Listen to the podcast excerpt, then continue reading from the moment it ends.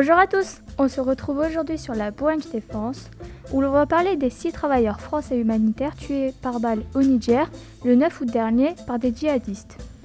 Nous sommes en compagnie de notre experte Romaïsa qui va nous expliquer en quoi consiste l'opération Barkhane. Alors bonjour à tous, l'opération Barkhane a débuté le 1er août 2014. C'est une opération militaire au Sahel.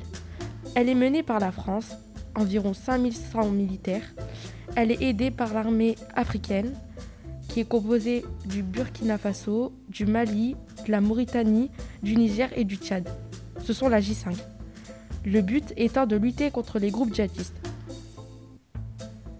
Pouvez-vous nous dire si les objectifs ont été atteints? Alors non, elles n'ont pas été atteintes, car le but étant d'empêcher le groupe islamiste de prendre possession du Sahel. Mais le problème s'est déporté vers les États voisins, d'où la création du G5. De plus, le groupe islamiste n'est toujours pas stoppé et continue leur attaque. La coalition locale des forces armées n'est toujours pas prête à prendre le relais des forces françaises, notamment à cause d'un manque de communication entre les États. On peut donc se demander si la stratégie de la France était la bonne, car il n'y a toujours pas de résultat. Les djihadistes sont toujours présents.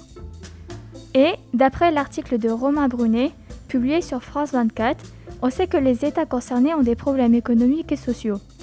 Et lorsqu'ils reçoivent des aides financières, ils sont détournés par leur gouvernement. C'est donc la fin de ce podcast. Merci Romaïssa. Et nous, on se retrouve un prochain jour pour un nouveau sujet.